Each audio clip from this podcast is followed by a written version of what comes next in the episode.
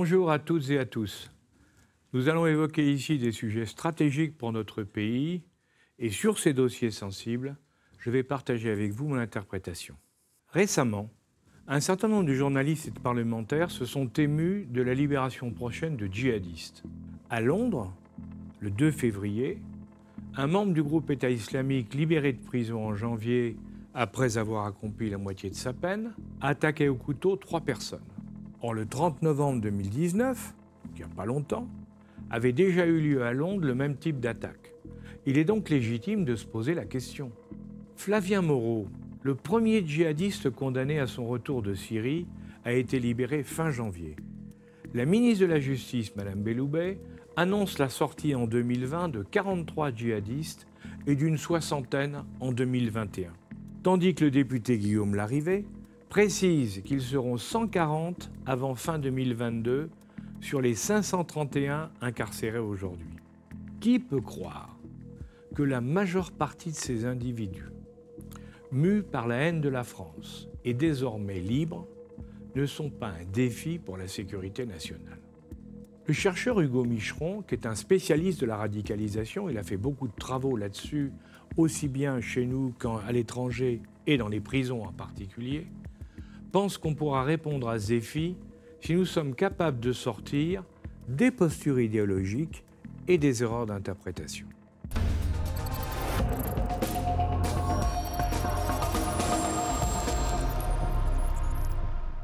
Pour comprendre où nous en sommes, il faut revenir au début de l'histoire.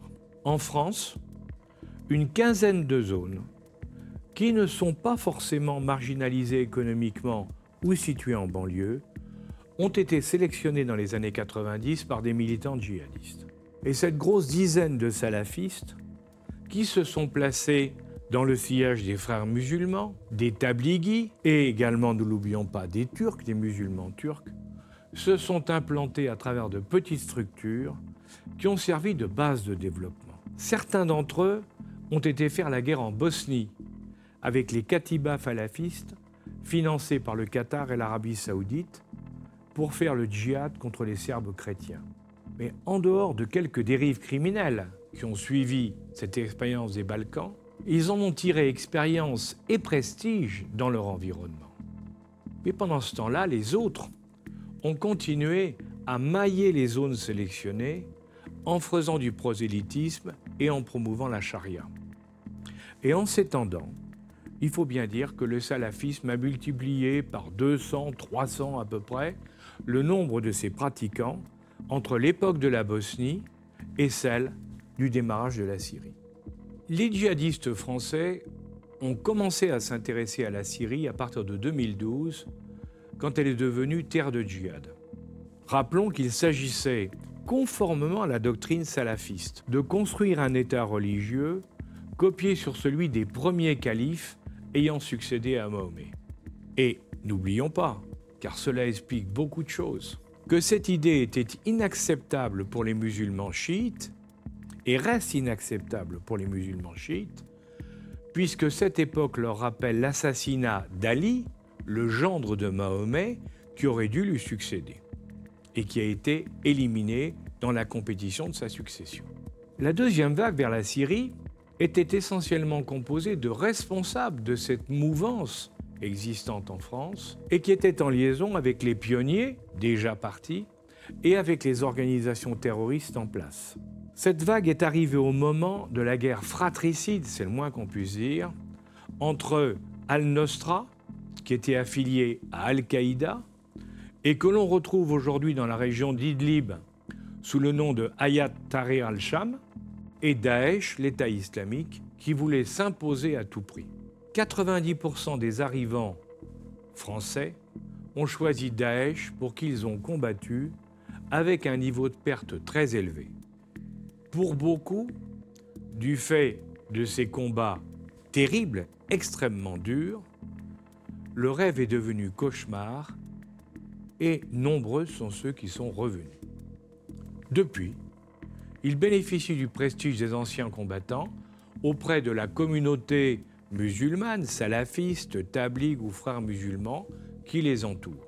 Après ces deux premières vagues, il y en a eu une troisième qui s'est déroulée principalement entre 2014 et 2016. Et celle-là a vu des milliers de jeunes hommes et de femmes, français musulmans ou fraîchement convertis, originaires des quartiers les plus défavorisés ou issus de la classe moyenne, partir pour le djihad.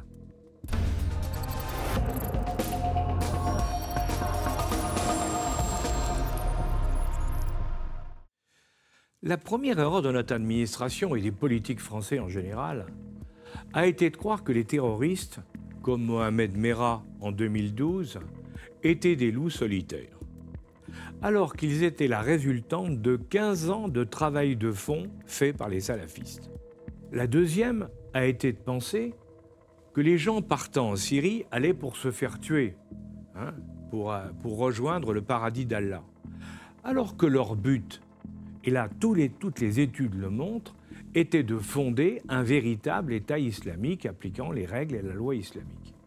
La troisième erreur a été de se contenter d'interprétations très rapides, sans chercher vraiment à comprendre et à écouter les rares spécialistes qui avaient compris, comme par exemple Gilles Kepel ou Alain Chouet. Comme l'a rappelé Amin Boutagan, l'ancien patron de l'UCLAT jusqu'au début de cette année, à la fin des années 90, et au début des années 2000, les dérives urbaines ont commencé à cohabiter avec un fait religieux plutôt radical. On a laissé le champ libre aux salafistes. De l'autre côté, la gauche et l'extrême gauche française, au nom de la laïcité et de la tolérance, en accusant d'islamophobie tous ceux qui s'interrogeaient justement sur les dérives et les mesures à prendre, empêchait de réfléchir sérieusement sur le sujet. Il y a eu un espèce de déni de réalité qui s'ajoutait au fait qu'on ne comprenait pas ce qui se passe. L'attentat de Charlie Hebdo, revendiqué par Al-Qaïda, il ne faut pas l'oublier. Puis, quelques jours après, le lendemain, celui de Montrouge et de l'hypercacher, réalisé par euh, Koulibaly pour le compte de Daesh, a montré que nous n'étions pas devant des cas isolés d'individus, au contraire, on était devant des opérations qui étaient planifiées. Mais il a fallu le Bataclan, le drame du Bataclan, pour qu'il y ait enfin une reconnaissance générale de la situation dans notre pays. Alors aujourd'hui, se pose la question du retour des djihadistes. Et pour cela, il faut sortir du déni de réalité qui nourrit les fantasmes de la société française. Il faut regarder les choses en face. Parce que face à ce défi, il faut élargir le débat. Au-delà de la question sécuritaire, face à ces militants qui font la promotion du salafisme, à l'intérieur de zones dont plus d'une cinquantaine sont devenues des zones de non-droit. Il y a une responsabilité réelle de la société civile. Il faut admettre qu'une partie de la population française vit en régime d'exclusion sociale.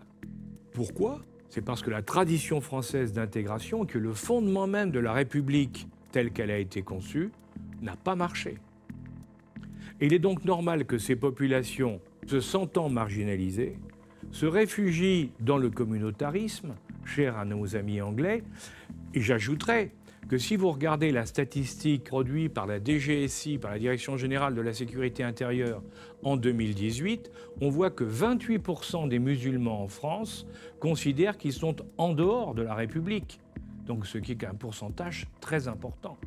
Alors, comment faire pour changer ça? Bien, je crois qu'on peut déjà regarder ce qu'a fait le Hezbollah quand il a pris le contrôle du Liban Sud, en répondant aux attentes non satisfaites de la population au plan de l'éducation, de la santé et du social.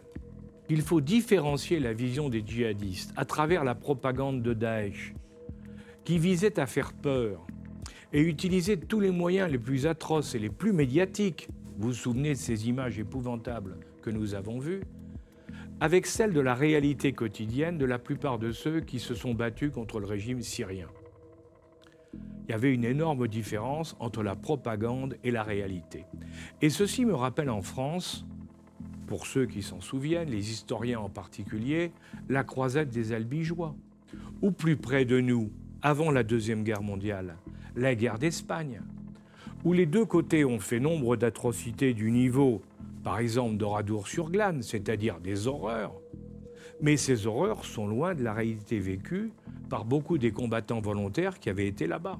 Si on va plus loin, il est certain que l'application rigoureuse de la charia dans les territoires occupés par Daesh était terrible à vivre pour la population, mais pour ces djihadistes, c'était le début de la concrétisation de leur rêve de califat islamique. Ils en acceptaient les contraintes et les excès. D'autant plus, rappelons-nous que l'islam, ça veut dire soumission à Dieu dans le cadre de la Houma, c'est-à-dire la communauté des croyants.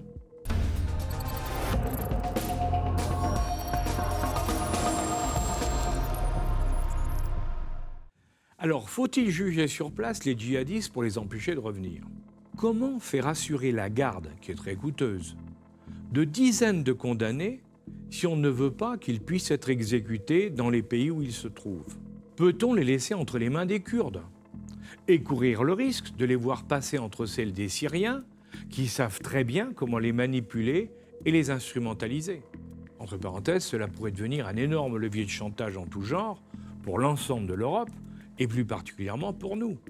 Alors, au-delà des fantasmes, au-delà des a priori et des affirmations de tout genre, il va falloir trouver la moins mauvaise des solutions, car, soyons réalistes, il n'y en a pas de bonne.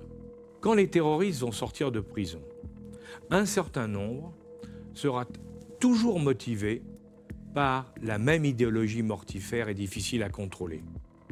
Cela, les surveiller ne suffit pas. Il faut traiter l'ensemble du problème sous toutes ses formes, dans la durée, en regardant ce qui se fait autour de nous, pour apprendre des autres. En Belgique, en 2018, ils étaient 115 revenants. Et le processus de déradicalisation dont on parle beaucoup a été testé sans aucun résultat convaincant. Et aujourd'hui, nos amis belges travaillent sur l'engagement idéologique afin de diminuer le niveau de dangerosité des détenus. L'objectif, c'est de faire abandonner le comportement violent plutôt que la vision radicale de la société, ce qui passe par une réinsertion sociale avant libération. En Allemagne, il y avait un programme qui s'appelait Hayat et qui aidait ceux qui voulaient abandonner le djihad. Il a été arrêté parce qu'il n'y avait pas de clients.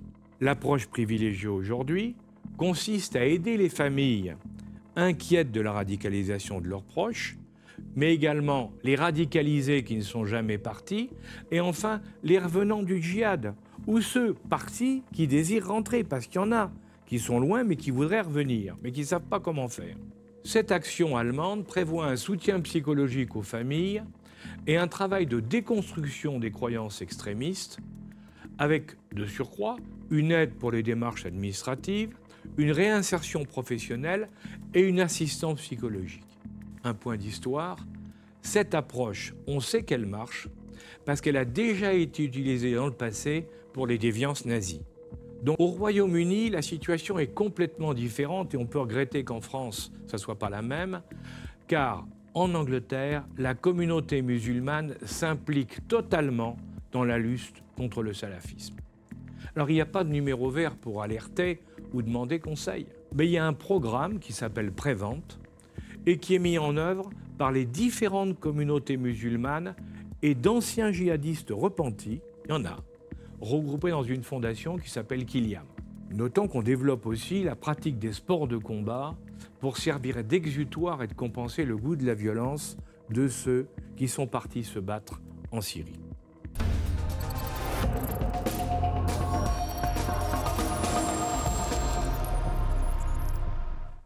Il est clair que l'approche sécuritaire, même en y ajoutant une dimension psychologique, est insuffisante. La déradicalisation menée en France par des experts, souvent autodéclarés, n'a pas donné les résultats attendus, mais comme ailleurs, donc ce n'est pas étonnant. Il est vrai qu'il est très difficile de revenir en arrière si la personne est passée à l'acte. Alors que prévenir la radicalisation est possible. Elle implique un enseignement moral et civique et des actions sur le travail, l'emploi, le logement et la réinsertion. À ce stade, les imams peuvent jouer un rôle important. Il y a deux ans, 30 d'entre eux se sont engagés à combattre la radicalisation d'une jeunesse ignorante, mais également perturbée, tenter de commettre des crimes au nom d'un islam qu'ils ne connaissent pas. En France, confronté à un conflit larvé entre l'islam algérien et l'islam malékite marocain, qui est plus pacifique, on a laissé s'infiltrer des imams salafistes venus du Qatar et de l'Arabie saoudite qui bénéficiaient de moyens financiers substantiels. Soyons clairs, ils ont prêché la guerre sainte, comme l'Église catholique l'a fait chez nous à l'époque des croisades. Et le problème, c'est qu'on les a trop longtemps laissés faire. Heureusement. Après des années d'atermoiement, le gouvernement français a pris la mesure du problème.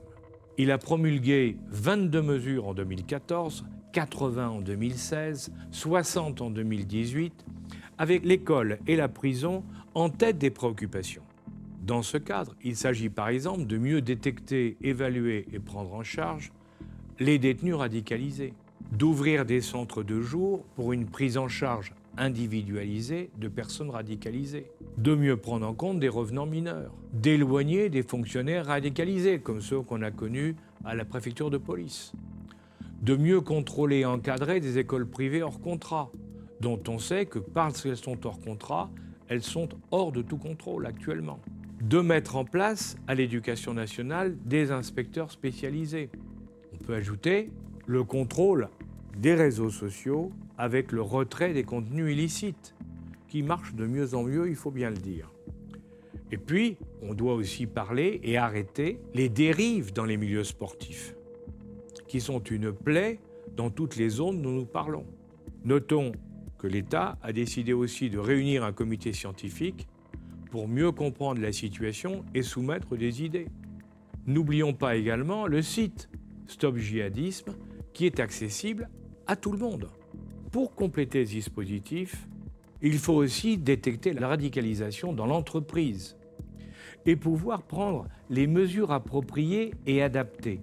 Alors, Là encore, la loi Savary permet le criblage pour certaines professions, mais elle est insuffisante pour traiter des personnels intérimaires et les sous-traitants parce qu'on ne l'avait pas prévu à l'époque. Elle devrait également être élargie à certains espaces géographiques qui sont des zones sensibles, comme le suggère très justement le secrétaire général d'aéroport de Paris, le préfet Henri-Michel Commet, dans une audition qu'il a faite récemment chez les parlementaires.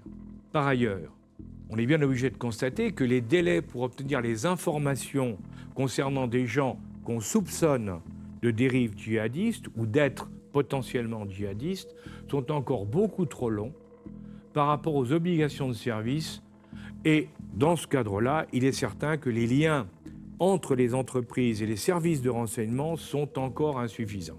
Dans les entreprises étatiques, hein, je pense à la RATP, je pense à la SNCF ou à d'autres, on forme les managers, on les conseille pour apaiser les doutes, pour maintenir la relation sociale. On réaffirme les principes de laïcité, de neutralité, de non-discrimination vis-à-vis des femmes, qui est un véritable problème dans certaines entreprises. Et toute transgression à la règle et à l'éthique déclenche des sanctions pouvant aller jusqu'au licenciement. Quand il s'agit de métiers sensibles, on ne peut pas mettre des gens qui sont potentiellement des terroristes sur des pistes d'aérodrome, par exemple. Mais le problème reste celui des contentieux au prud'homme, car la loi est imprécise, et ce qui fait que des gens qu'on sort d'un côté peuvent revenir de l'autre, ce qui n'est évidemment pas admissible. Ainsi, la France s'est mise en ordre de bataille, et on ne peut que s'en réjouir. Mais ne rêvons pas. Il faudra de la constance pour garder le cap dans la durée, parce qu'il faudra du temps. D'autant que certains groupes de pression et leurs leaders d'opinion continueront à semer le doute dans l'esprit des Français au nom du déni de réalité et d'intérêts malheureusement souvent extraterritoriaux. À bientôt.